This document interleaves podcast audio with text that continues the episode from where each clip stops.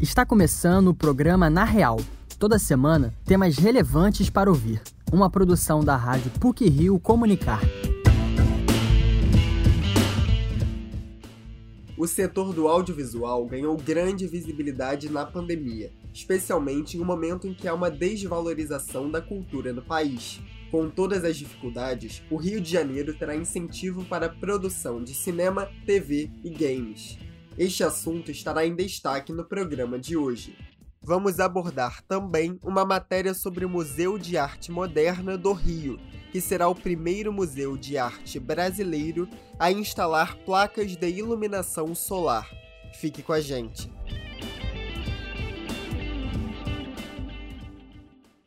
O setor do audiovisual sempre gerou emprego, renda e chances para a classe artística mas a falta de apoio governamental e as dificuldades da produção independente mudaram muito esse quadro. Apesar desse cenário, a Rio Filme promete investir cerca de 20 milhões de reais no setor, conforme nos conta a repórter Érica Levigar do Rio, Eduardo Paes, anunciou o plano de retomada do audiovisual carioca. O projeto consiste em uma série de investimentos para fortalecer e recuperar o setor na cidade por meio da Rio Film, empresa que integra a Secretaria de Governo e Integridade Pública e objetiva apoiar a produção, a distribuição, a exibição, a infraestrutura e a capacitação do cinema carioca. As ações do plano prevêem investir 20 milhões de reais na execução, finalização e desenvolvimento de projetos para cinema, TV e games. No lançamento do projeto, o prefeito do Rio discursou ao lado do secretário de Governo e Integridade Pública, Marcelo Calheiro, e do diretor-presidente da Rio Filme, Eduardo Figueira, para uma plateia formada por representantes do setor audiovisual carioca. Em sua fala, Paz reconheceu a importância da cultura para a construção da história e da identidade da cidade e afirmou que o Rio de Janeiro tem a obrigação histórica e moral de mostrar que qualquer tipo de censura preconceituosa e negacionista não vai valer. Calheiro complementou Eduardo Paes e afirmou que depois de quatro anos de uma incompreensível lacuna, voltamos a ser o mais importante polo desse setor.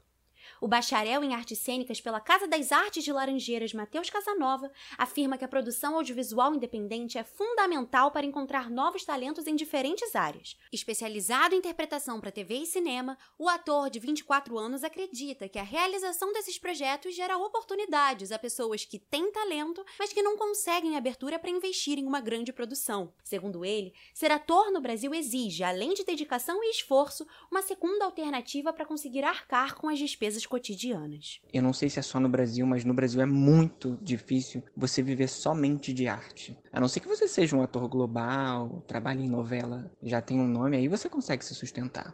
Mas quando você não é conhecido, quando você é um ator que não tem contatos, não tem essa experiência toda no meio, é muito difícil. Eu diria que, na minha opinião, é impossível. Você tem que ter uma segunda opção, sabe? Para você poder pagar as suas contas. Eu, por exemplo, sempre estou me especializando, mas eu vou começar uma outra faculdade. Matheus Casanova acha que o governo atual não apoia suficientemente a cultura e enxerga o plano de retomada do audiovisual de forma esperançosa. O jovem acredita que os investimentos no setor podem gerar mais empregos, renda e chances para a classe artística carioca. Segundo um documento assinado por 63 entidades do audiovisual brasileiro em agosto de 2019, o setor movimenta mais de 25 bilhões de reais por ano e gera mais de 330 mil empregos no Brasil. Contudo, carece de investimentos governamentais. Em 2020, o setor obteve 415,3 milhões de reais, o menor orçamento desde 2012. O realizador de curtas-metragens, roteirista, cineasta e mestrando em comunicação social pela PUC-Rio, Leonardo Martinelli, conta que a realização de conteúdos de audiovisuais no país é muito difícil. Segundo ele, a falta de recursos estatais, a carência de estímulo público e a desvalorização da cultura nacional tornam a produção cultural desafiadora, principalmente a cinematográfica. Na pandemia, Martinelli roteirizou, produziu e dirigiu o curta Fantasma Neon, vencedor do Leopardo de Ouro pelo Festival Internacional de Cinema de Locarno. O filme foi feito através da Lei Aldir Blanc,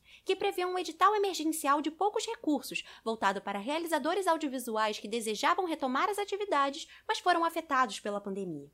Essa foi a primeira produção autoral de Leonardo que conseguiu recursos de edital. Foi a primeira vez, inclusive, que o eh, meu coletivo conseguiu recursos de edital. A gente já fez uns 5, 6 filmes e sempre foram com recursos próprios, de forma muito independente.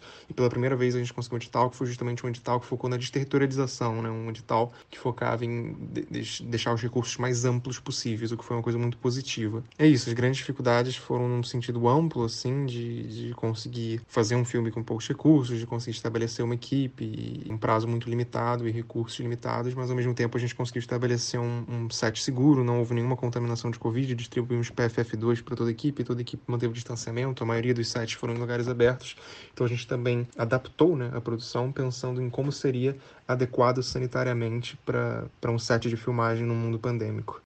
Leonardo Martinelli acredita que o audiovisual independente brasileiro, ao proporcionar liberdade para expressão artística e possibilitar que populações não hegemônicas expressem seu viés autoral, faz-se imprescindível.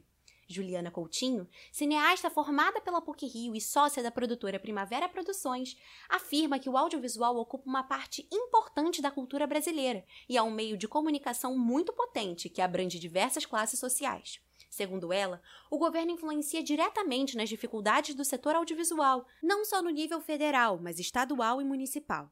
A produtora acredita que, para contorná-las, é preciso desenvolver políticas públicas de incentivo, desburocratizar a aquisição de investimentos governamentais e conscientizar a população sobre a importância do setor audiovisual. É claro que a gente precisa de uma valorização. Não é só eh, a gente falar de políticas públicas de incentivo, já que a gente tem essa relação de dependência com o Estado, acho que isso é importante. Talvez facilitar isso, facilitar não no sentido de qualquer um conseguir, mas tornar menos burocrático, porque às vezes a sensação que a gente tem tem é que a burocracia é tanta que não se quer que seja de fato feito. E eu acho que também uma conscientização da importância né, disso e da importância dessa produção de, é, audiovisual, não só em grande escala. Quem está dentro, quem está no backstage disso, quem produz, tem muita consciência do valor do audiovisual, né? Mas a sociedade como um todo não tem, ainda que o audiovisual tenha ganho uma grande visibilidade agora na pandemia. Juliana Coutinho ressalta que o audiovisual vai além de filmes e séries e abrange conteúdos informativos e de entretenimento. A produção independente, além de democratizar, possibilita novas narrativas que agregam grande valor cultural e dão voz ao povo brasileiro. Se aplicado de forma democrática, o plano de retomada do audiovisual carioca vai representar uma grande oportunidade para os produtores audiovisuais. Em uma cidade cujo setor é dependente do incentivo governamental,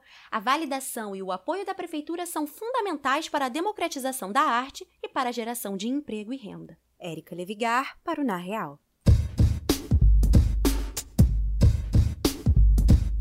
O MAN, Museu de Arte Moderna do Rio, vai adotar a energia limpa, ou seja, instalar placas fotovoltaicas. A localização geográfica em espaço aberto facilita a absorção da energia solar.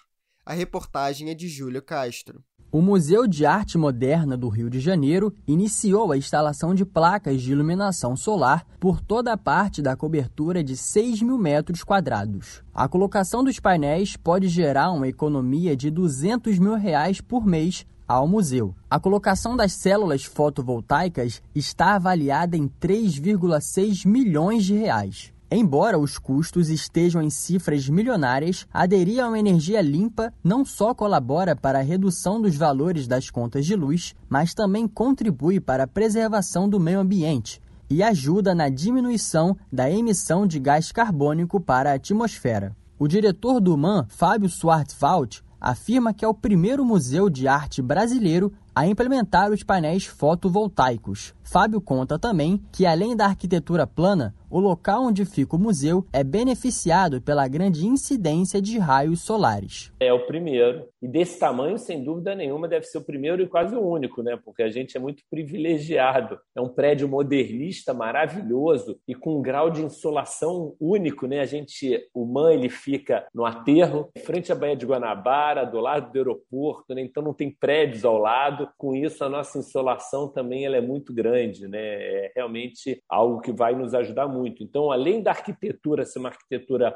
reta, que privilegia muito essas instalações, o nosso local é um local muito único, né? Muito bom para estar tá podendo ter todo esse essa insolação quase que o dia inteiro aqui em cima do museu. As 1.600 placas solares instaladas no MAN tiveram patrocínio da Agência Nacional de Energia Elétrica, da Empresa de Distribuição de Energia do Rio de Janeiro, Light, e da empresa privada Solacorp. O diretor do Museu de Arte Moderna do Rio, Fábio Swartfalt, relata que a instalação dessas placas se dá pelo alto custo energético arcado pelo museu. O diretor do MAN evidencia a importância de atribuir ao museu a imagem de uma instituição cultural que preza a sustentabilidade e a capacidade de resiliência do meio ambiente, ao privilegiar uma energia renovável, não poluente e que não gera impacto negativo na natureza. Em função de algo que para nós é muito importante. Né? Então, hoje, a gente tem como nosso principal custo custo é luz. Né? Se eu mantiver o museu ligado o tempo todo, a gente tem um custo de quase 300 mil por mês de energia, dá quase 3 milhões e 600 por ano, que é um absurdo, né? É um custo extremamente elevado para nós. Além disso, né, a importância da gente criar também dentro do museu esse exemplo de sustentabilidade, pensando no meio ambiente, né? E é uma energia limpa quando a gente fala de uma energia solar com células fotovoltaicas. A Resolução Normativa 482 de 2012 da Agência Nacional de Energia Elétrica estabelece o sistema de compensação energética, em que a energia solar excedente produzida pelos painéis é injetada na rede distribuidora e, posteriormente, retorna em forma de crédito para o consumidor. O professor do programa de pós-graduação em metrologia da PUC-Rio, Rodrigo Calili, explica que as placas solares são produzidas com material semicondutor, que por meio do efeito fotovoltaico convertem a radiação solar em energia elétrica. Do ponto de vista técnico, o funcionamento do sistema fotovoltaico ele é muito simples. Primeiro, né, você precisa da, da luz do sol e aí você tem um processo físico-químico que é o efeito fotovoltaico. E aí, com esse efeito, através da luz você consegue produzir energia elétrica. O sistema ele utiliza basicamente grande parte do mercado, embora tenham outras tecnologias que vêm surgindo, mas grande parte do mercado internacional é composto por tecnologia de silício. O sistema ele tem um sistema que a gente chama de um sistema de compensação energética, ou seja, você quando é, gera energia no fotovoltaico, você não pode vender, nossa regulação não permite isso. Imagina que você tem isso na tua casa. Em condições normais, sem Covid, vamos supor assim, grande parte das famílias, grande parte das pessoas, no horário da tarde, que é o horário que mais gera energia, entre início da manhã, final da manhã início da tarde, é é são os horários de maior geração, provavelmente não vai ter gente em casa e você vai estar gerando. E aí imagina que você tem um sistema que está gerando energia e não tem, entre aspas, ninguém para consumir. Porque tem alguns equipamentos que vão estar ligados, tipo geladeira, enfim, que vão estar consumindo. O que acontece? O sistema hoje, que é um sistema que a gente fala de compensação energética,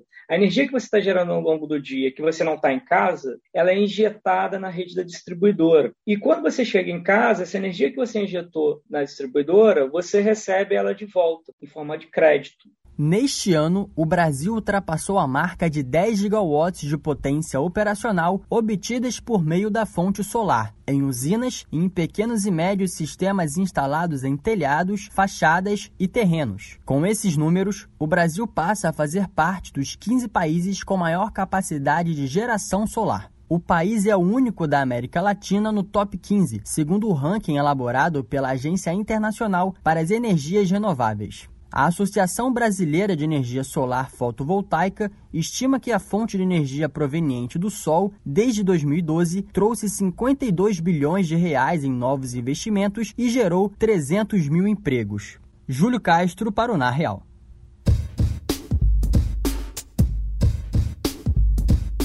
E para finalizar essa edição do Na Real, selecionamos alguns assuntos relevantes e curiosos da semana que foram ou serão destaque nas mídias eletrônica e impressa.